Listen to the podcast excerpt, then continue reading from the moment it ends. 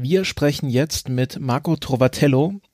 Der ist äh, Cross Media Coordinator und äh, Strategy Advisor bei der ESA und äh, wie er vorhin selber gesagt hat, auch zuständig für die Open Access äh, ja, Kommunikation mit der Außenwelt. Erstmal hallo Marco. Oh, ja, hallo Marco. Hallo, ihr beiden. Äh, ja, das, da vergesse ich sonst immer im Interviews, äh, äh, die Leute auch noch äh, zu begrüßen. Vielleicht sagst du es nochmal kurz in deinen eigenen Worten, du hast es so vorhin so schön erklärt, äh, was du eigentlich bei der ESA machst.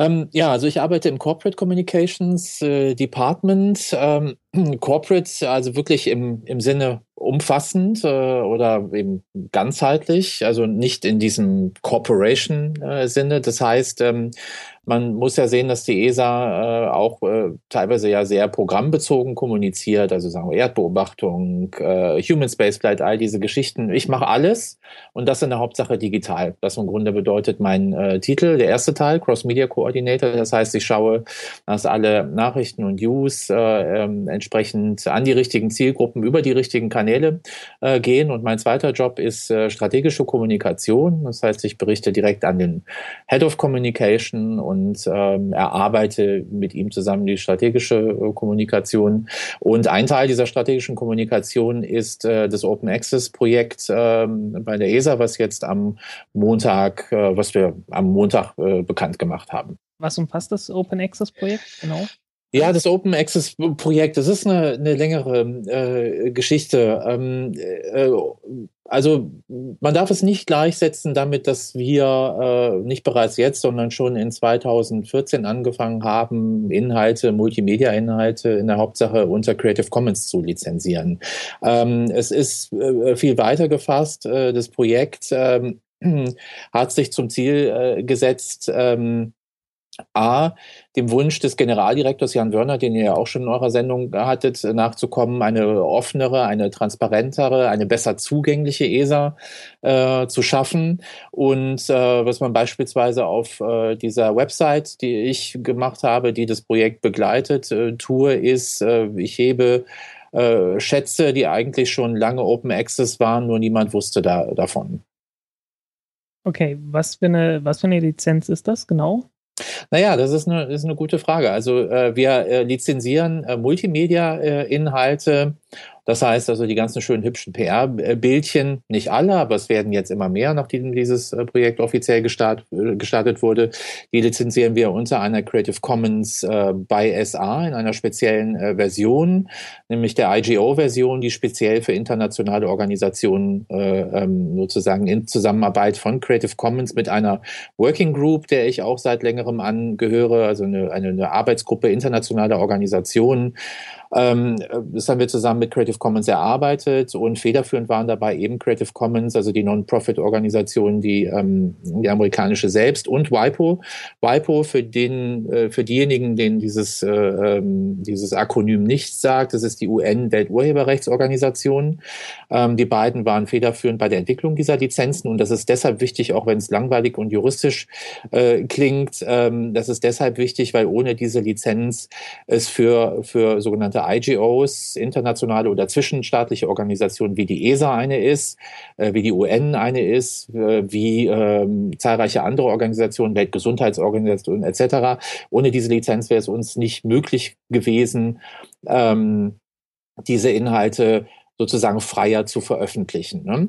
Ähm, wenn wir jetzt das heißt, nicht, äh, ja. das heißt jetzt ganz konkret, dass man äh, sagen muss, okay, das gehört der ESA, Mhm. Und man darf das, äh, das Bild oder was auch immer es ist, das Video nicht äh, verändern. Äh, nee, das bedeutet es äh, so nicht. Also, äh, das heißt die, Share Like. Genau, also ganz einfach runtergebrochen. Ne? Hinter jeder Creative Commons Lizenz steckt ja ein ellenlanger äh, juristischer, äh, juristisch bindender Text, wie das bei allen legalen Geschichten so ist. Aber ihr benutzt es, ich habe jetzt gar nicht geguckt, das Countdown Podcast, ist das unter CC lizenziert? Äh, ja, sollte auf jeden Fall. Ich glaube, äh, ist es auch eine SA und dann glaube ich noch NC, also Non-Commercial. Ähm, aber wir sind auf jeden Fall unter CC-Lizenz, die genaue müsste okay, ich jetzt da seid, ihr, da seid ihr ja viel restriktiver als die ESA. Ja. Äh, ich, ich weiß gar nicht, ob das NC da ist. Gründe, Schau ich gleich nach. Ja, einer der Gründe, warum ich nachfrage, ist, weil ich ja äh, vom Beruf jetzt Journalist geworden bin. Mhm. Und äh, ja, dann stellt sich halt immer wieder die Frage, äh, jeder Artikel sollte nach Möglichkeit ein Bild bekommen. Mhm. Äh, nicht nur nach Möglichkeit, sondern äh, das ist einfach strenge Vorgabe. Und äh, dann hat man immer wieder mal Probleme mit, äh, was hat das Ding jetzt für eine Lizenz? Darf ich das benutzen? Äh, ist das okay, wenn da jetzt irgendwie ein, ein, Video da ist und da Werbung eingeblendet wird und so weiter und so weiter. Ja, das sind dann halt so Fragen, mit denen man sich dann halt wirklich auseinandersetzen muss. Deswegen frage ich da etwas genauer nach. Ja, da sind wir sofort mitten im Lizenz-Nerd-Talk irgendwie. Ja, äh, ja, ich ich liebe das, weil ich das sehr wichtig finde, weil ich finde, dass diese Lizenzen, also genau die Fragen, die du dir jetzt stellst als Journalist und viele andere, äh, kann ich es für meinen Blog benutzen, wenn ich Werbung geschaltet habe und so weiter und so fort. Die Lizenzen machen es viel einfacher, obwohl auch, ich glaube, es hapert selbst noch ein bisschen an der Allgemeinverständlichkeit von Creative Commons Lizenzen, trotz dieses äh, einfachen Runterbrechens, was du ja schon lange machen. Ne? Um deine Frage zu beantworten, ähm, es ist äh, so, ähm, dass wir, also ich finde, für die ESA haben wir einen optimalen äh, Kompromiss gefunden. Äh, es gibt immer so ein Prinzip, das bedeutet Rechtssicherheit für den Nutzer und Rechtssicherheit für die Organisation oder den Lizenzgeber, die ESA in dem Fall.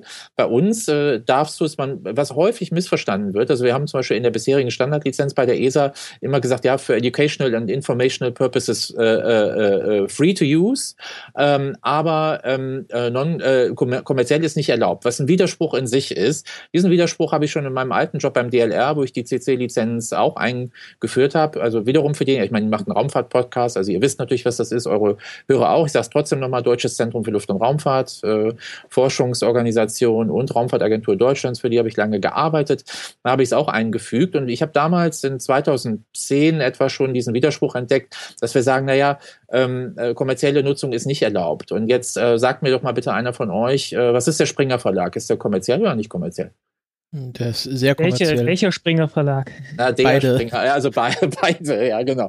Nein, also, okay, ja, sorry. Ne, also, wie gesagt, das ist. Äh, ja, ich, ich habe auch schon, klar, ne? ich habe schon für Spektrum der Wissenschaft geschrieben und dann irgendwann festgestellt, ja, das ist Springer Verlag, aber das ist der Springer Verlag aus Österreich und nicht der aus Hamburg oder äh, wo der. Ja, genau. Also, alle kommerziell, ne, also die meisten, sagen wir öffentlich-rechtlichen, die könnten vielleicht eine NC benutzen halt oder so. Naja, deshalb bei der ESA jedenfalls die CC BY, die kommerzielle Nutzung erlaubt das SA-Modul von der Lizenz, aber für Share-alike, äh, so dass wir quasi äh, etwas haben, was wir beim DLR nicht gemacht haben. DLR war CC BY.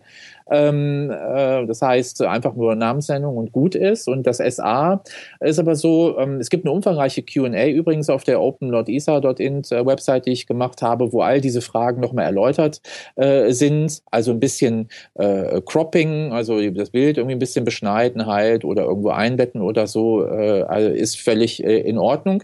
Wenn du aber das, sagen wir mal, machst einen Remix mit dem Bild, also ich weiß nicht, collagierst es oder packst es irgendwo an anders rein oder so. Ja, sowas, was wir, was wir, ich weiß nicht, ob das darunter fällt, aber wir bei unseren Folgenbildern verwende ich ja auch meistens ein, ein Bild, was zu unserem Thema passt und das mache ich dann meistens schwarz-weiß und packe dann quasi unseren Schriftzug drüber und das geht ja über das einfache Beschneiden hinaus. Das wäre ja dann sowas wie ein Remix oder? Äh, richtig, ja, zu, äh, zumal er eben auch euer, euer Logo dann irgendwie drin hat.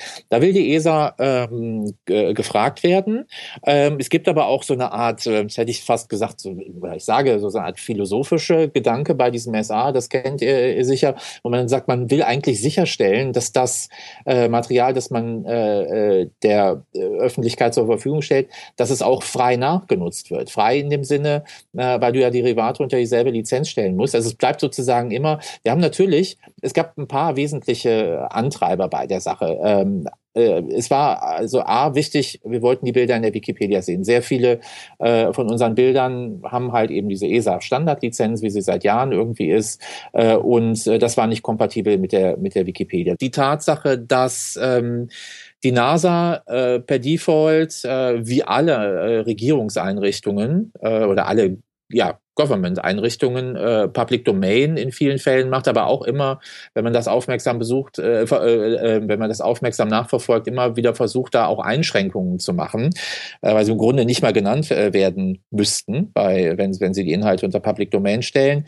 Ähm, die Tatsache hat natürlich dafür gesorgt, äh, dass ich finde, dass wir seitens der ESA und auch seitens der nationalen Raumfahrteinrichtungen, also DLR, CNES, ASI, was es alles so gibt, dass wir wahnsinnig viel machen in Europa, aber dass unsere äh, Inhalte äh, also signifikant äh, äh, schwieriger zu nutzen äh, waren. Und da ja, das hat dann auch dazu geführt, dass wir bei uns, äh, also bei Golem, dann doch eher Richtung NASA gehen und nicht äh, unbedingt erstmal schauen, ob wir bei der ESA was finden oder so. Richtig, genau. Und da unser Angebot jetzt immer größer wird, weil das erst der Anfang war äh, oder ist äh, viel mehr, hoffe ich, dass ihr dann in Zukunft auch häufiger mal bei der ESA vorbeischaut, äh, was es da äh, gibt. Ähm, jetzt habe ich schon auf Twitter gesehen, dass äh, einige kritisiert haben, dass, was wir auch gerade gesagt haben, also dass die NASA und auch SpaceX alle ihre Fotos, also jetzt, äh, wenn man nur über Fotos redet, ähm, unter einer CC0-Lizenz haben, was ja bedeutet, mach damit, was du willst. Mhm. Ähm, und du hast dann darauf geantwortet, ja, aber diese IGO-Lizenz ist besser für uns. Könntest du vielleicht ausführen, warum das besser ist als eine CC0-Lizenz? Ähm, ja, genau. Also äh, es ist, es gibt, es gibt mehrere Gründe. Also das Ganze ist ähm, eine relativ komplexe Angelegenheit. Äh, sagen wir mal, äh, Elon Musk hat ja im Handstreich irgendwann, hat ihn jemand auf Twitter hingewiesen, ey, wieso machst du das unter, unter NC? Und dann hat er gesagt, ach ja, stimmt, hast recht. So sinngemäß, ne? ich kann den Tweet jetzt nicht mehr zitieren. Äh, und hat dann gesagt, okay, ab jetzt halt CC0. Ne? Ja, kann mich äh, dran toll. erinnern, das ging echt, äh, das ging ja. verblüffend schnell beeindruckend, aber auch Augenwischerei wie viele seiner Kommunikationsmaßnahmen äh, ja. äh, in, in dem Sinne, jetzt, also mit aller Wertschätzung für, für SpaceX, ich finde das toll, ich finde das cool äh, ähm, und auch diese Art zu kommunizieren kann sich auch tatsächlich nur ein Wirtschaftsunternehmen äh, leisten, äh, was sich nicht äh, gegenüber vielen Stakeholdern immer wieder rechtfertigen äh, muss. Äh, viel mehr als, als äh, hübsche Launchbilder äh, und äh, vielleicht äh, Bilder aus der Launcher-Fertigungshalle hat er nicht zu bieten. Jetzt halt mal dagegen bitte dieses unglaublich umfangreiche Angebot, was wir haben. Ne? Wir sagen immer gerne, natürlich habe ich die PR-Sprüche drauf, aber die ESA ist vielfältiger als die meisten Raumfahrtagenturen weltweit. Ähm, ne, wenn du zum Beispiel siehst, Erdbeobachtung macht NASA sehr wenig, ist unheimlich äh, äh viel äh, bei NOAA. Äh, NASA macht keine Telekommunikation, NASA macht keine Navigation, NASA macht vieles von dem nicht, was wir machen. Und wir haben, sagen wir mal, wenn wir es jetzt nur auf Multimedia beschränken, haben wir Bildmaterial aus allen Bereichen.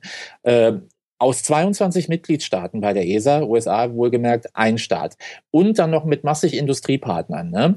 Und deshalb, wenn ihr euch das Open Access Portal, na, Portal ist es noch nicht, aber, aber eine Mini-Site, wenn ihr euch das genau anguckt, dann seht ihr, was mit Ausnahme von Human Space Flight, woran ich gerade arbeite, das Bildmaterial so ziemlich aus jedem Bereich ist und zwar auch in Kooperation mit nationalen Forschungspartnern, DLR und FU Berlin zum Beispiel bezüglich der Mars-Bilder, mit äh, Vito aus Belgien für diese Serie von 22 äh, hoch, super hochauflösenden äh, europäischen äh, Landesbildern sozusagen. Ne? Und das wird täglich mehr. Ich habe jetzt schon wieder, ich komme im Moment nicht dazu, das abzuarbeiten. Ich habe jetzt, jetzt schon wieder sechs Sachen, die Veröffentlichung bereit 13 auf dem, auf dem Tisch legen. Ne? Was ich damit sagen will, ähm, der zweite Aspekt ist der, weil ich eben sagte, es ist komplex und ich, wie gesagt, ich könnte das jetzt eine halbe Stunde ausführen. Ähm, die ESA äh, unterliegt sozusagen einer, einer, einer, wie sagt man, einer Jurisdiktion. Ich bin übrigens kein Jurist, aber ich musste mich über die vergangenen Jahre sehr einarbeiten dort. Ähm, wo sozusagen äh, eigentlich sichergestellt sein muss, dass das auch im internationalen Rahmen äh, funktioniert. Äh, und ähm, die IGO hat für uns den wichtigen Aspekt, und das habe ich, vielleicht beziehst du dich auf diese Konversation, die ich mit Sebaso geführt habe, wir kennen uns auch persönlich, ähm, äh, ja, der sagt so, Ne, der sagte halt so von wegen 2017 CC BY SA, was soll denn das und wieso macht er das nicht so? Es gibt, das möchte ich hier nochmal explizit promoten, einen, super Artikel, äh, den, den Peter Kern, der den CDM-Blog äh, betreibt, cdm.link, ähm, der genau diese Aspekte dieser auch ständigen Vereinfachung von dem, ja, NASA macht Public Domain äh, und wieso macht ihr in Europa immer alles so kompliziert? Er selber ist Amerikaner übrigens, der das exzellent äh, beleuchtet. Wenn du dann zum Beispiel siehst, dass die Interpretation von NASA ich schätze die Kollegen sehr. Ich bin gut mit denen persönlich befreundet, vor allen Dingen mit dem Deputy Head of Communications äh, von, von NASA, ähm, äh, dass die dann äh, in, ein, in, einer ersten Instanz, später haben sie es, glaube ich, äh, ähm, äh, korrigiert, ihre Sachen, als sie ihren Flickr-Kanal gemacht haben vor vielen Jahren, dann unter bei NC veröffentlicht haben, weil sie dachten, das sei das Adäquate zu dem, wie sie es jetzt machen. Äh, dann sieht man, wo das Problem ist und man sieht auch, wo das Problem äh, ist, wenn man also direkt von auf dem NASA-Portal, also auf nasa.gov unter, unter Copyright und, und Media Usage äh, ähm, mal auf den, auf, auf den Menüpunkt klickt und dann da sieht, wie stark dann Einschränkungen gemacht werden, zum Beispiel bezüglich Advertising äh, und äh, Appearance of, uh, of NASA-Staff in Advertisements. Äh, also ja, all ja, das, das ist ja im Grunde fast der gleiche Text, der auch, also jetzt vor dieser Open Access-Geschichte bei der ESA stand. Also, also so wie ich die beiden, ich habe die mir natürlich äh, sehr genau durchgelesen, mhm. äh, während ich den Podcast mache und ähm, also immer für Bilderverwendung und solche Sachen. Und äh, die ESA hat sich da, soweit ich das richtig verstanden habe, auch nicht groß unterschieden, oder? Also mit äh, diesen meinst, ganzen Einschränkungen. Du meinst vorher oder jetzt? Ja, also diese Media Usage Guidelines jetzt außerhalb dieser ganzen Open Access Geschichte, also da stand ja auch was von, dass dass äh, keine Personen oder kein äh, kein ESA Stuff, ich weiß nicht, ob die genaue Formulierung so war, äh, auftauchen darf und ähm, ja halt keine Promotion und kein Endorsement, also das war ja ESA und NASA haben sich ja da nicht viel genommen. Ähm, ja, das, das ist richtig und äh, wir sagen wir, leben muss ich so sagen, mit diesen Einschränkungen äh, noch heute in dem Sinne, dass, äh, sagen wir mal, was unsere Astronauten beispielsweise äh, betrifft, es gibt ja verschiedene sogenannte Astronaut Codes of Conduct. Ne? Das heißt, ähm, ähm, die dürfen sagen wir mal, die Bilder, die, die von Ihnen in der Station aufgenommen äh, werden, ähm, dürfen im Grunde nicht mit, mit Werbung oder mit, mit kommerzieller Promotion irgendwie in Zusammenhang äh, gebracht werden. Dass NASA dann teilweise da, sagen wir mal, nach außen bezüglich ihrer Usage Guidelines ziemlich rest, äh, äh, äh ähm, restriktiv agieren, aber dann das Thema wie soll ich sagen, also so ein bisschen biegen. Also wenn man, wenn man denkt, was beispielsweise auch vor einigen Jahren, wenn ich mich richtig erinnere, was Don Pettit äh, äh, mit Angry Birds auf der Station veranstaltet war, dann war das Ganze schon hoch kommerziell und aus meiner Sicht relativ in Konflikt mit dem eigenen oder mit dem ISS Astronaut Code of, of Conduct. Ähm, ähm, also ein ähnliches Beispiel gab es, als Hyundai, äh, die Autofirma, äh, irgendwie ein Commercial gemacht hat mit einem Astronauten, der so ein verpixeltes, mehr oder weniger Gesicht hat, aber leider war es die reale Familie des Astronauten am Boden. Das ist immer schwierig und es bleibt es bis heute für uns, um vielleicht nochmal äh, etwas zurück zum, zum Ausgangspunkt zu navigieren, ist die BISA eine Geschichte, die momentan, das ist ja, wie gesagt, also sozusagen der, der momentane äh, Stand, die einerseits äh, sowas äh, in einer Art äh, nicht erlaubt. Äh, das heißt, also stellt euch vor, ähm, irgendeine große Marke, Coca-Cola oder wer auch immer, und die große Angst äh, ähm, aller, die sich auch damit befassen, ist immer äh, Alkohol oder Tabak oder sowas. Also die würden das nehmen, äh, das Bild, und dann würden sie es äh, bearbeiten, einbetten in eine, in, eine, in eine Werbekampagne halt, und das wäre dann automatisch ähm, möglich, aber sie müssten es unter eine BISA stellen, ihre ganze Kampagne mit sichtbarem Credit. Macht keiner aus meiner Sicht. Ne? Insofern mhm. war das äh, ähm, die Entscheidung, die, die geboten war. Ihr habt gesehen, womöglich, äh, womöglich weil ihr vielleicht auch dem DLR äh, folgt, dass wir damals dort die CC BY ähm, eingeführt haben, äh, um eben noch freier äh, zu sein und eben auch explizit kommerzielle Nutzung in einem gewissen Rahmen äh, zu ermöglichen. Also was ich bin jetzt drei Jahre weg vom äh, vom DLR wieder und also die was ich eben von dort gehört habe, ist es aber auch so, dass auch beim DLR mittlerweile die Abbildung von erkennbaren Personen, also DLR äh, Angestellter auf CC BY lizenzierten Bildern problematisch ist und so eigentlich nicht mehr, nicht mehr stattfindet. Das hat teilweise mit den jeweiligen Statuten zu tun, es hat mit der DLR-Satzung, es hat mit der ESA Convention äh, zu tun, die aber auf der anderen Seite eben auch die Grundlage dafür legt, dass wir offen äh, sind. Und da, da steht halt in unserem Fall ESA drin, ähm, äh, to share ähm, material as widely as possible. Ne? So, und das tun wir mit dieser ähm, mit dieser neuen Lizenz so gut es geht. Und so, um darauf zurückzukommen, war auch meine Argumentation auf, auf Twitter. Ähm, wir sind so offen, wie es geht, äh, aber wir müssen auf bestimmte Dinge, die einfach, also will nicht sagen, die sind in Stein gemeißelt. Also das heißt, da kann sich vielleicht auch in Zukunft was ändern, aber auf bestimmte Dinge, wie die eben beschriebenen, müssen wir Rücksicht nehmen. Ähm, wie sieht das Ganze aus mit wissenschaftlichen äh, Ergebnissen, Studien und so weiter, die dann aufgrund von ESA-Forschung veröffentlicht werden?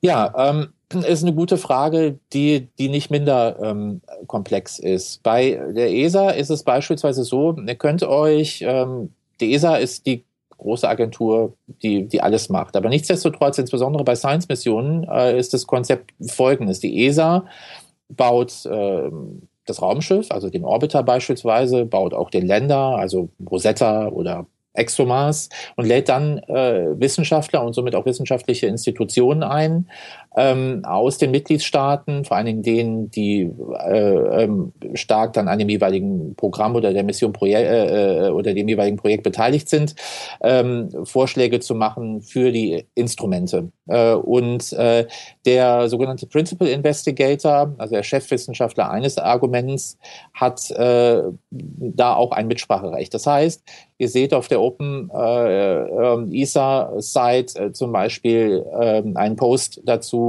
dass alle Exum, also Cassis ist der Imager, der hochauflösende Imager auf ExoMars und äh, dass äh, äh, wir in Übereinkunft mit Nick Thomas, der der, der, der PI ist, äh, eben die Cassis-Bilder alle unter äh, die CC-Lizenz stellen können. Ein anderer Principal Investigator könnte wieder andere Vorstellungen haben und es vielleicht nicht wollen. Und dann müssen wir uns zusammensetzen und reden, wobei eben auch die neue Open Access Policy jetzt da äh, insofern ähm, ja, ich will nicht sagen Fakten schafft, äh, aber klar ist, in welche Richtung wir gehen, wir gehen müssen.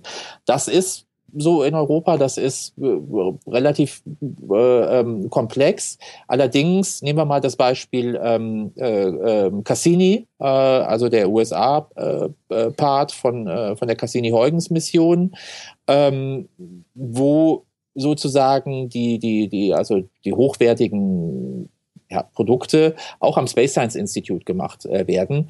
Das ist aus meiner Sicht auch nicht automatisch Public Domain halt. Ne? Also das ist, diese rechte Situation ist da immer, ist da immer schwierig. Jetzt, entschuldige, habe ich so ein bisschen wahrscheinlich am Thema vorbeigeantwortet. Du hast natürlich auch gefragt nach den wissenschaftlichen Antworten. Es genau. obliegt, ähm, es, äh, nach den wissenschaftlichen Arbeiten, es obliegt aus meiner Sicht, das ist die Intellectual Property des Wissenschaftlers. Äh, und wenn er das unter Open Access stellen will, also der klassische Open Access äh, Zugang zu Forschungsergebnissen und äh, Berichten auch, ähm, dann macht er das. Und wenn er das nicht will, dann haben wir aus meiner Sicht da wenig Handhabe. Das ist äh, immer sehr schade. Gerade die wissenschaftlichen Arbeiten, das ist äh, äh, eigentlich so Brot und Butter. Also zumindest für mich. Äh, ich, ich meine, ich kenne es aus der Berichterstattung, wenn ich da so meine Berichterstattung mit anderen Berichterstattungen vergleiche, weiß ich immer sehr schnell, okay, äh, die meisten Leute nehmen die Presse die Pressemitteilungen von mhm. äh, den diversen äh, Instituten und äh, ich bin dann immer der Mensch, der guckt, äh, was für ein Paper steht da dahinter und dann lese ich das Paper durch und schreibe dann irgendwie total anderes Zeug als die. ähm, ist also meiner Meinung nach doch sehr wichtig, dass diese, dass diese Paper zumindest öffentlich äh, einsehbar sind für alle.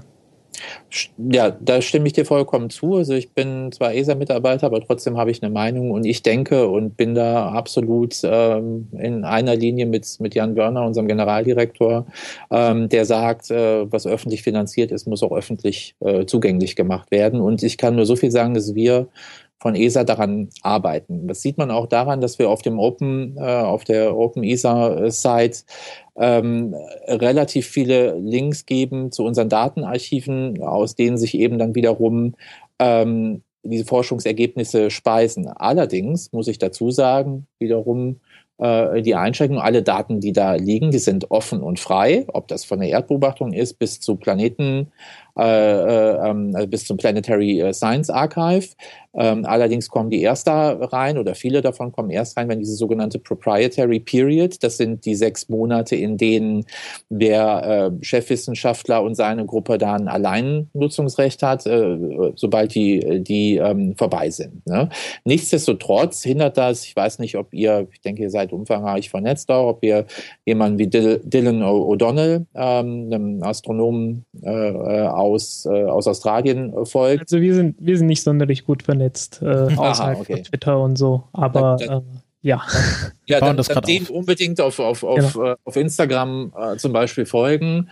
Und er geht regelmäßig dahin und prozessiert schönste äh, Bilder ähm, aus, unserem, aus unseren Archiven. Ne? Das heißt, ähm, es gibt, und das ist mir persönlich ein wichtiges Anliegen, dass eben insbesondere der, der Bildungssektor, ähm, aber auch im Grunde alles, was, was Information ist, die Medien, die Wikipedia, die allgemeine Öffentlichkeit, äh, Amateurastronomen, wer auch immer möchte, wie gesagt, so ist es ja auch in der Pressemitteilung, die ich geschrieben habe, formuliert, äh, sich dort äh, bedienen äh, kann. Und ich kann und insbesondere ähm, die, ähm, also ich selber bin jetzt, also ich, ich habe es ja irgendwann mal studiert, aber ich bin natürlich hier nicht als Wissenschaftler, sondern als Wissenschaftskommunikator tätig.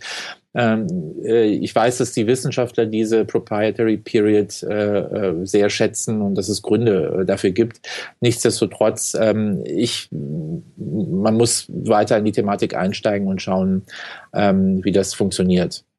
Ja, es gibt halt immer das Problem, dass die Wissenschaftler von ihren Publikationen leben äh, von der Reputation hier zumindest. Und deswegen, äh, ja, es ist etwas unschön, aber es ist halt dann mhm. am Ende doch notwendig, dass äh, sehe ich sehe ich Exklusivperiode haben. Ja, die ja.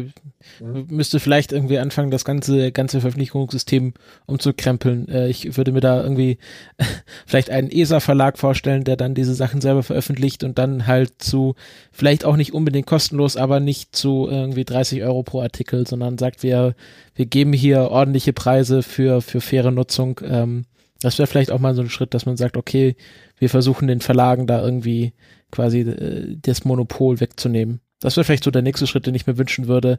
Einfach dieses, dieses System von, ähm, ja, die Verlage äh, äh, lassen sich zweimal bezahlen und streichen das ganze Geld ein, auch aus öffentlichen Mitteln. Ähm, das ist ja irgendwie dann neben den Bildern noch der nächste Schritt, der irgendwie sinnvoll wäre, oder? Ja. Sehe ich, sehe ich auch so. Also, äh, wie gesagt, öffentliche Forschungsergebnisse und also wir äh, bei ESA und auch Organisationen wie das, wie das DLR, die äh, finanzieren sich, also die ESA komplett, äh, das DLR überwiegend ähm, aus Steuermitteln und äh, das sollte für alle ähm, zugänglich sein und ähm, äh, zumindest, also auch das, ich habe selber kürzlich recherchieren müssen und äh, bin dann auch äh, auf einen Preis gestoßen, wie du ihn gerade genannt hast, von irgendwas um die 28 Euro für einen Artikel. Und das fand ich doch reichlich äh, überzogen, äh, so viel bezahlen zu müssen für eine, ähm, für eine Recherche, die ich mache, um, sagen wir mal, der Öffentlichkeit ähm, ja, äh, was berichten zu können. Ne? Mhm. Ja, also jedes, äh, jede einfache Hausarbeit von einem Studenten würde um die 1000 Euro mindestens kosten, wenn, ja, er, wenn, man, wenn man das irgendwie ernsthaft betreiben würde. Das ja, ist äh, ja. völlig, völliger Schwachsinn. Mhm. Ähm, jetzt mal ein ganz aktuelles Beispiel. Äh, uns wird ja dann in die nächsten Folgen auch die äh, Sentinel, ähm, das Sentinel-Projekt Copernicus im Allgemeinen beschäftigen, weil wir dann mhm. in Darmstadt sein werden. Ja, da werden wir sehen. Mhm. Ah, da bist du auch gut. Ähm, ist denn äh, Copernicus beziehungsweise jetzt genau Sentinel, äh, hat man da Pläne für Open Access oder läuft ja schon eine Weile? Also werden dann diese diese Erdbeobachtungsdaten auch äh, dann zeitnah veröffentlicht oder ist das wieder in einer proprietären Periode?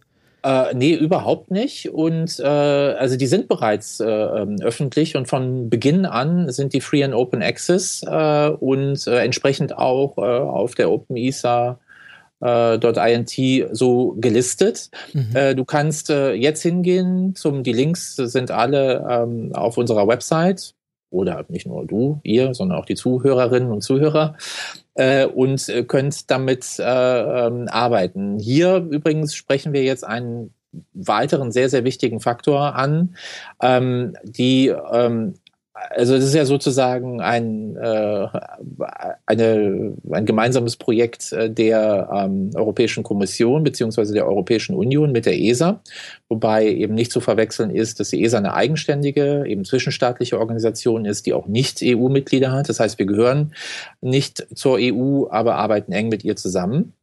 Und die EU hat uns als ESA äh, mit dem Space-Segment des früher GMES und heute Copernicus heißenden Gesamtprojekts beauftragt. Ähm, und wir haben hier einfach eine hohe Zahl von äh, einfach wahnsinnig produktiven und technisch sehr weit fortgeschrittenen Erdbeobachtungsmissionen, die äh, Tera, Peter, weiß ich nicht, was äh, noch die Steigerung ist, äh, auf jeden Fall Massen an, an guten Daten ähm, abwerfen. Die sind alle frei und jeder kann äh, damit machen, was er will. Es gibt, äh, also wenn ihr euch mal da reinlest, wie gesagt, könnt ihr über die Links äh, auf der der OpenESA-Website äh, tun. Ähm, es gibt eine Lizenzbedingung, die sehr, sehr ähnlich einer CC ist, die aus meiner Sicht sogar davon abgeleitet ist. Und der wichtige Aspekt, äh, ähm, der eben hier in Zukunft ist Wirtschaftsförderung, wenn man so will. Und zwar gezielt von, von jungen Startups, gezielt von dem, was wir hier bei ESA SMEs nennen, also äh, Small and Medium-Sized Enterprises, also auf Deutsch, äh, glaube ich, KMU, kleine und mittlere Unternehmen, äh, die ähm, mit diesen Daten eben äh, Mehrwert, sogenannte Mehrwertprodukte erzeugen können und die dann verkaufen können. Und das ist absolut beabsichtigt und äh, gewünscht. Es gibt, äh, das werdet ihr vielfach äh, genannt finden im Zusammenhang mit den, mit den Sentinel-Missionen, es gibt ein, äh, ein, ein fully free and open äh, ähm, Data äh, Access. Ähm, ich will nicht verschweigen, dass äh, man schon, äh, also ansatzweise ein Erdbeobachtungsexperte, äh, Erdbeobachtungs- und IT-Experte sein muss, um damit was anfangen zu können. Das ist aber auch nicht anders, wenn ihr jetzt hingeht ins Planetary Science Archive, auch verlinkt auf der eben genannten Website äh, und euch Mars Express HSC-Daten äh, runterladet, dann findet ihr vielleicht äh, mit einem weiteren äh, Suchmaschinen äh, äh, Anfrage findet ihr dann auch die Software-Tools dazu, aber da was Vernünftiges draus zu generieren, das braucht schon Skills und die äh, kriegt man entweder dann im entsprechenden Studium oder indem man eben sich privat halt total ähm, reinhängt. Also es gibt schon ein paar wirklich tolle Produkte. Es gibt zum Beispiel sentinelmap.eu, die dann wiederum äh, so eine Art äh, äh, ähm, Karte, äh, Google Earth mäßig generiert aus Sentinel-2-Daten, das mit OpenStreetMaps, was ja auch offen ist, mixt äh, und dann das Ganze wiederum unter eine CC-Lizenz stellt. Das ist alles möglich. Ne? Ähm, und gleichermaßen gibt es Anwendungen mittlerweile für das sogenannte für Crop Monitoring, also für, für, für landwirtschaftliche ähm, Geschichten, für Flutvorhersagen und so weiter und so fort, die dann äh, zum Beispiel an die entsprechenden Abnehmer oder Kunden wiederum verkauft werden äh, äh, können und auch sollen. Wie gesagt, das ist Teil der Strategie, äh, junge Wirtschaftsunternehmen, auch kleinere Unternehmer äh, damit zu fördern. Ähm, Gut, äh, ich sehe gerade sehr lustig, die Adresse ist sci-hub.copernicus.eu, mhm. ähm, aber ich denke, ihr hattet die URL vor der entsprechenden, dann bekannteren Seite. Mm. Es war früher mal, war es irgendwie, glaube ich, äh, äh, ähm, sci-hub sen äh, äh, sentinel.isa.int oder irgendwie sowas. Ne? Und äh, wie gesagt, das ist alles ist so ein bisschen rebrandet worden, ist auch richtig so. Ne? Also man muss sehen, äh, dass äh, die ESA zwar das Space Segment macht, äh, aber dass der Auftrag von der, ähm, von der EU kommt. Und mhm. da war es eben wichtig, auch dieses GMES früher war immer so ein bisschen sperrig halt und mit Copernicus halt eben da eine, eine, eine Brand sozusagen zu schaffen. Ich sehe gerade, es gibt hier auch einen User Guide auf der Seite. Mhm. Ähm, ich denke, wenn man, wenn man da mal drei, vier äh, Wochen Zeit hat, dann kann man ja. sich da auch äh, reinfuchsen und äh, sich dann irgendwie schauen, wie man seine eigenen Datensätze generiert. Und ich denke mal, dass wir auch in der Hörerschaft Leute haben, die da äh, irgendwie Spaß dran haben. Mm. Das hoffe ich. Ja, es, es, es, gab mal irgendwie einen sehr schönen Artikel von der Planetary Society, äh, mhm. wie man sich äh, für, für Mars, ich glaube, was war's, äh, Maven, die Maven-Daten irgendwie ziehen kann und dann äh, ja. mit spezieller, muss man ja auch irgendwie spezielle Software haben, um diese Bilder sehen zu können. Mhm. Ähm, aber das ist alles sehr interessant und ähm, ich finde das halt, ich, ich finde das halt schön, dass man trotzdem, wo man sagt, okay, da braucht man ein gewisses Fachwissen für, aber äh, nicht irgendwie gleich von vornherein sagt, ähm, ja, das wisst, könnt ihr eh nicht verstehen, ihr, ihr dummen Menschen. Deswegen äh, kriegen das nur die richtigen Wissenschaftler ähm, sondern sagt, okay, wenn ihr euch da reinarbeiten wollt, bitte hier sind die Daten. Ähm, und das finde ich äh, sehr richtig und wichtig. Mhm. Genau, genau so ist es. Und zwar sowohl mit diesen Erdbeobachtungsdaten als auch mit den äh, mit dem Planetary Science äh, ähm, äh, Daten. Da ist übrigens, also was das PSA angeht, ist das User Interface jetzt nochmal äh, überarbeitet worden. Das machen Kollegen von mir ähm, in, äh, in ESAC in Madrid, also in dem, in dem äh, Science- und Astronomie-Standort äh, ähm, äh, der ESA. Und ähm, die machen, glaube ich, auch irgendwann jetzt äh, ein AMA äh, und ich glaube auch irgendwie ein, Podcast oder sowas. Und äh, es wird ein Paper äh, dazu geben, wie das PSA funktioniert, äh, was eben auch unter Open Access äh, dann gestellt werden wird. Wer sich also dafür interessiert. Kannst also, du den Namen von dem Podcast, weißt du den gerade?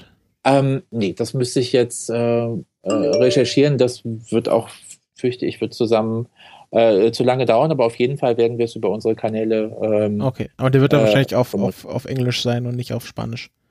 Ah, richtig, richtig, genau. Hm? Und es ist, glaube ich, ah, warte mal, ähm, es ist Open, äh, genau, ein Stichwort kann ich euch und den Hörerinnen und Hörern nennen, äh, ähm, Open Planetary, das, da wird das AMA stattfinden, nicht auf Reddit, das ist auch okay. ein AMA, aber die Plattform ist Open Planetary, habe ich auch zum ersten Mal äh, in dem Zusammenhang äh, äh davon äh, gehört.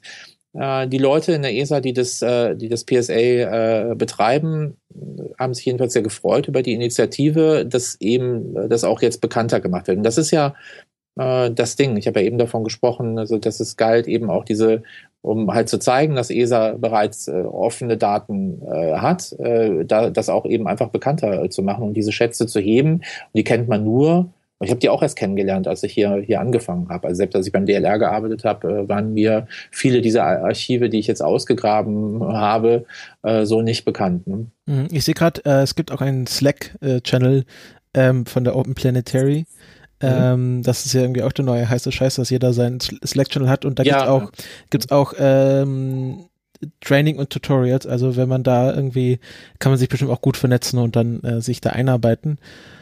Ähm, jetzt ist mir noch mal gerade was eingefallen, wo du vorhin darüber gesprochen hast, äh, Kommerzialisierung und äh, irgendwie äh, NASA-Astronauten bei in, in, in Werbung. Ähm, mhm. Und es gibt da bestimmte Code of Conduct. Wie ist das mit äh, ähm, dem dem äh, European Astronaut Center in, in Köln, ich, äh, oder wie heißt das? Ähm, ja, EIC, ja. Genau, da war ja, was mich ein bisschen gewundert hat, ähm, so eine Aktion, so eine, so eine Zusammenarbeit zwischen dem Andromeda Spiel, es gibt ja dieses neue, äh, wie heißt das? Andromeda, das ist hier, ähm, genau, Mass Effect, die neueste, neueste Iteration des Mass Effect Computerspiels, irgendwie Andromeda ja. heißt es. Und da gab es eine Zusammenarbeit, wo so YouTuber aus ganz Europa ins ESA kamen und dort quasi trainiert haben, äh, als ja, ja, Werbung für dieses Computerspiel.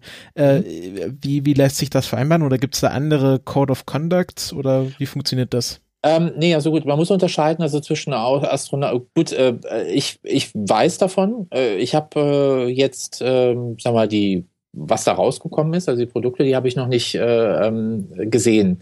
Äh, und ob äh, jetzt einige unserer Astronauten ähm, da tatsächlich persönlich vorgekommen äh, sind. Ähm, prinzipiell, also kann man äh, auch mal mutig sein und all das, äh, das machen. Ich würde jetzt vermuten, wie gesagt, ich habe es nicht gesehen, dass keine Astronauten äh, zu sehen sind. Nee, glaube ich nämlich auch nicht. Ne, aber das, das ERC, sowas ist kein Problem. Ne? Also, äh, also generell äh, in dem Sinne, also wenn die Aktionen dieser Art machen wir, machen wir relativ häufig. Wir haben auch Medienpartnerschaften äh, mit Facebook zum Beispiel gehabt zum ExoMars-Start und, äh, und äh, zur Landung. Ähm, natürlich machen wir das. Was wir nicht machen können, ist, also wir können nicht, äh, also wir kriegen dann, also Facebook boostet unseren Content, weil die den gut finden und der wichtig für, für die ist, aber wir zahlen nichts dafür dafür. Das, das können wir halt äh, nicht. Ne? Mhm. Ähm, das heißt, ähm, wie gesagt, äh, das ist auch etwas, wofür ich wirklich immer äh, votiere, dass, dass wir auch offener werden bezüglich kommerzieller Partnerschaften. Wie gesagt, das, was viele immer ähm, als nicht kommerziell wahrnehmen, also auch, was weiß ich, Medienpartnerschaften mit Verlagen, äh, ob es jetzt äh, Spiegel ist, die Süddeutsche oder der Springer Verlag halt oder so, das sind alles kommerziell arbeitende Unternehmen. Dass die journalistisch sind, klar, dass die äh, eine journalistische, ähm, journalistischen Kodex und eine Ethik äh, haben, äh, auch klar, aber es ändert nichts daran, äh, dass das, was dahinter arbeitet, eben ein kommerzieller äh, Verlag ist. Ne? Und äh, in dem Sinne können wir auch äh, natürlich äh, mit, mit YouTubern arbeiten, mit, mit Game-Produzenten. Wir haben äh, zum Beispiel dem, das geht manchmal auch informell, also ohne dass langwierige ähm, rechtliche Verträge unterschrieben werden. Mit Kerbal Space Program, äh, den haben wir erlaubt, unsere Inhalte und unser, unser Logo äh, zu nutzen. Es gab meines Wissens, aber auch das Spiel habe ich nicht gesehen, mit, Ele äh, mit Electronic Arts äh, ähm, eine Kooperation. Äh, wir kooperieren mit, äh, mit SAP. Äh, das ist alles gewünscht und, und findet statt. Ne? Und ähm, das, äh, wie gesagt, sind Anzeichen dafür, dass sich da in der Mentalität äh, etwas ändert. Ne? Äh, es herrscht vielleicht nach wie vor so ein bisschen äh, die, die Angst, äh, dass Inhalte, also nicht meinerseits, aber wir sind eine große äh, Organisation. Ich denke, man muss sich eigentlich vor wenig äh, fürchten, ähm, dass es in einem äh, nicht gewollten äh, Zusammenhang auftaucht. Ein nicht gewollter Zusammenhang wäre zum Beispiel, und ich finde immer, dass das ein gutes Beispiel ist, äh, eine radikale politische Partei. Und schon da wären wir in dem Problem, dass uns dann eine restriktivere, kommerziellere Nutzung äh, oder Nutzungserlaubnis für unsere Inhalte nicht helfen würde, weil die politische Partei an sich als Rechtsform nicht kommerziell ist. Ne? Aber da sieht man mal wieder, wo es, äh, hängt. Oder eben äh, Alkohol und, äh, und Tabakwerbung äh, oder sowas. Ne? Mhm. Äh, da, ähm, wie gesagt, ich glaube, da man findet dann immer andere Handhaben. Man ist, es gibt noch einen wichtigen As Aspekt, ähm, äh, nämlich der, dass ja eine CC-Lizenz zum Beispiel nicht äh, berührt ja nicht das Recht äh, am eigenen Bild oder Persönlichkeitsrechte. Ne? Mhm das bleibt immer noch ein, äh, ein Recht für sich. Das heißt, äh, wenn es jemandem nicht passt, äh, also ähm, Jan Wörner zum Beispiel, dass er irgendwo in einem, in einem Kontext abgelichtet wird, der ihm nicht passt oder so, hat man immer noch die Handhabe über das Recht am eigenen Bild und beziehungsweise das Persönlichkeitsrecht. Ne? Mhm. Ähm, wenn wir noch ein bisschen Zeit hätten, ich hätte da noch äh, eine Frage, die was die weniger damit zu tun hat. Äh, ich mhm. wollte gerne wissen, wie Sie zu dem Job gekommen sind. Äh, äh, ich so, jetzt? Was, was, ja, genau. ja, also erstmal, wir duzen uns bitte. Das, Sorry. Das, wäre mir sehr recht, sonst komme ich mir Ja, ja, kein Problem, ja. kein Problem. Nee, also äh, wie, wie hast du das hingekriegt, dass du äh, zum, zum äh, wie war das, strategische Kommunikationsleiter äh, geworden bist? Äh, Leiter bin ich nicht, aber, aber ein Leiter oder äh, mit. Nein, Leiter, ja genau. Oh Gott, das ist eine lange Geschichte. Ich mache das seit, ähm, ich arbeite im ja, wenn du so willst, im öffentlichen Raumfahrtsektor seit äh, 20 Jahren. Mhm. Ich äh, selbst bin, ähm, ich bin noch nicht mal Naturwissenschaftler, ich habe Geisteswissenschaften studiert äh, und äh, bin äh, in der Nähe vom DLR groß geworden, in Köln-Porz. Äh, Köln-Porz äh, find, finden viele, das ist ziemlich am Arsch der Welt und wahrscheinlich haben sie recht. Äh, aber ähm, oh, naja. es, es gibt also, auch Vorteile. Wenn ich, wenn ich überlege, wo ich aufgewachsen bin. Okay. ähm, und ähm, ja, dann, wie gesagt, ich kenne das von Tagen der offenen Tür, wo ich eben, damals war es nicht so voll wie bei den späteren, die wir veranstaltet haben, ähm, bin da schon als Kind dann mit dem Fahrrad äh, durchgefahren und fand das cool und habe mich halt gefragt, wie ich dann da irgendwann mal arbeiten äh, könnte. Und dann habe ich es aus den Augen verloren. Äh, dann habe ich äh, ja, bin ich auf die Schule gegangen, habe eine Ausbildung gemacht, habe studiert und während des Studiums kam das einfach wieder. Ich habe mich halt auch immer also sehr stark äh, für die Raumfahrt interessiert, äh, eben nicht nur für Science Fiction, sondern auch für die reale Raumfahrt und fand es immer faszinierend, dass wir eigentlich äh, im Wald außerhalb von, von Köln halt äh, eben dieses Forschungszentrum haben und wollte da eigentlich immer hin. Ähm, mit einem Pädagogikstudium dachte ich mir nicht so einfach, aber habe halt gedacht, okay, vielleicht gibt es zwei Bereiche, in denen du arbeiten könntest, nämlich die, äh, die PR-Abteilung äh, oder die Bildungsabteilung. Äh, und äh, das hat dann tatsächlich irgendwann äh, geklappt. Wissenschaftskommunikation ist dann halt genau das. Richtig, und also wir haben, ich habe in der Zeit angefangen, äh, also ich habe also zwei Jahre in einer Programmdirektion als technischer Redakteur gearbeitet, direkt nach dem Studium 96 und dann 98 in der damals dieses Presse- und Öffentlichkeitsarbeit angefangen ähm, und hatte dann war dann zum ersten Mal ein Chef, der selber auch Journalist war der heute noch, äh, ähm, ich empfehle euch auf, auf, auf Twitter äh, zum Beispiel DLR Next äh, zu folgen. Das macht mein alter Freund und Kumpel und derjenige, der mich eingestellt hat, äh, Volker Kratzenberg-Anis, ein sehr, sehr guter einer der besten Wissenschaftskommunikatoren, die ich kenne, der DLR Next, also die ganze Nachwuchsförderung im, im DLR macht, der auch mal hier, wo ich jetzt bin, im ESA Headquarter in Paris, äh, Leiter Kommunikation äh, war. Ähm, der hat mich eingestellt und mich durch eine relativ harte Schule äh, geschickt. Also meine Sachen, die ich dann damals geschrieben habe, wurden knallhart redigiert, bis ich das nach so fünf Monaten so das, was mir noch an journalistischem Handwerk, äh, Handwerk äh, fehlte, bis ich das drauf hatte. Ja, und dann habe ich da sehr lange äh, gearbeitet, bis 2006. Dann gab es ein Auslandsabordnungsprogramm von DLR und ESA. Äh, bin äh, zur ESA nach äh, Frascati, also ins Erdbeobachtungszentrum heute noch, also auch wenn da andere Sachen auch noch gemacht werden, gegangen für zwei Jahre. Bin dann 2008 zurück zum DLR, das Treppchen hochgefallen, bin da Leiter von der Abteilung, hieß auch damals Cross Media, also Web, digitales, Social Media, Corporate äh, Design äh, geworden, habe das dann wiederum sechs Jahre gemacht, äh, bevor ich dann hier bei der ESA in Paris im Headquarter äh, angefangen habe.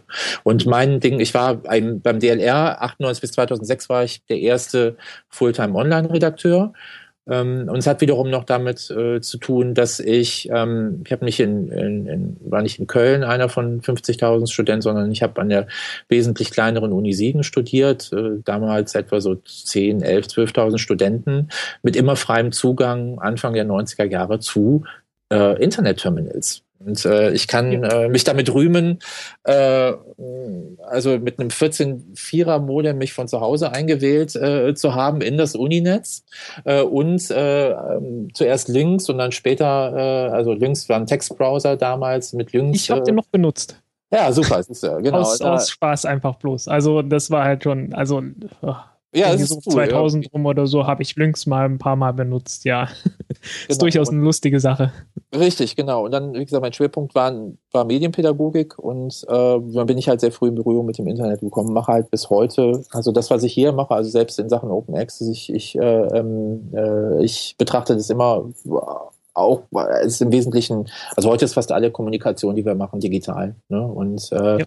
dem bin ich bis jetzt äh, treu geblieben. Ich schreibe bis heute alle Texte selber, also diese Website äh, open.isa.int, da habe ich jeden äh, Punkt, Komma oder Buchstaben selber äh, geschrieben und das finde ich auch, mag ich besonders gerne an, an meinem Job. Ich hoffe, das beantwortet die Frage. Ja, vielen Dank. Ja, sehr gerne. Ähm, hast du noch andere Fragen sonst? Ich habe sonst keine Fragen mehr. Äh, ja, wir sind jetzt schon dreiviertel Stunde. Ähm, ja, es ist zehn Minuten, ne? Ja, äh, äh, können, wir, können wir fast als eigene Folge veröffentlichen. Ähm, aber das macht ja nichts. Es war sehr spannend. Danke, Marco, dass du dir die Zeit genommen hast, unsere Fragen äh, zu beantworten. Sehr gerne. Check das nochmal mit der CC bei, weil ich finde es toll, wenn die Inhalte. Äh, ich hab's, ich hab's, während du, während du gesprochen hast, schon geschaut. Wir sind äh, nur CC bei ohne NC. Ähm, ich glaube, ich habe das irgendwann mal rausgeworfen, weil Leute gesagt haben, das ist nicht so cool. Ähm, also wir sind genauso unrestriktiv, äh, beziehungsweise ja, wir haben auch kein SA, also uns kann man auch cool. remixen. Finde ich sehr cool. Wissen für die Leute. Ja, das ist mhm. sehr schön. Ähm, wie ich werde das auch nochmal alle Links, die du erwähnt hast, die müsste ich jetzt nicht irgendwie äh, abtippen. Die werde ich jetzt nochmal in den Show Notes verlinken. Und äh, ja, dann äh, sehen wir uns ja bald wieder in Darmstadt, wenn du auch dort bist. Ja, ich freue mich darauf und vielen Dank, äh, ähm, dass ihr mich eingeladen habt. Ja, also dann. Ciao. Macht's gut. Bis dann. Tschüss. Tschüss.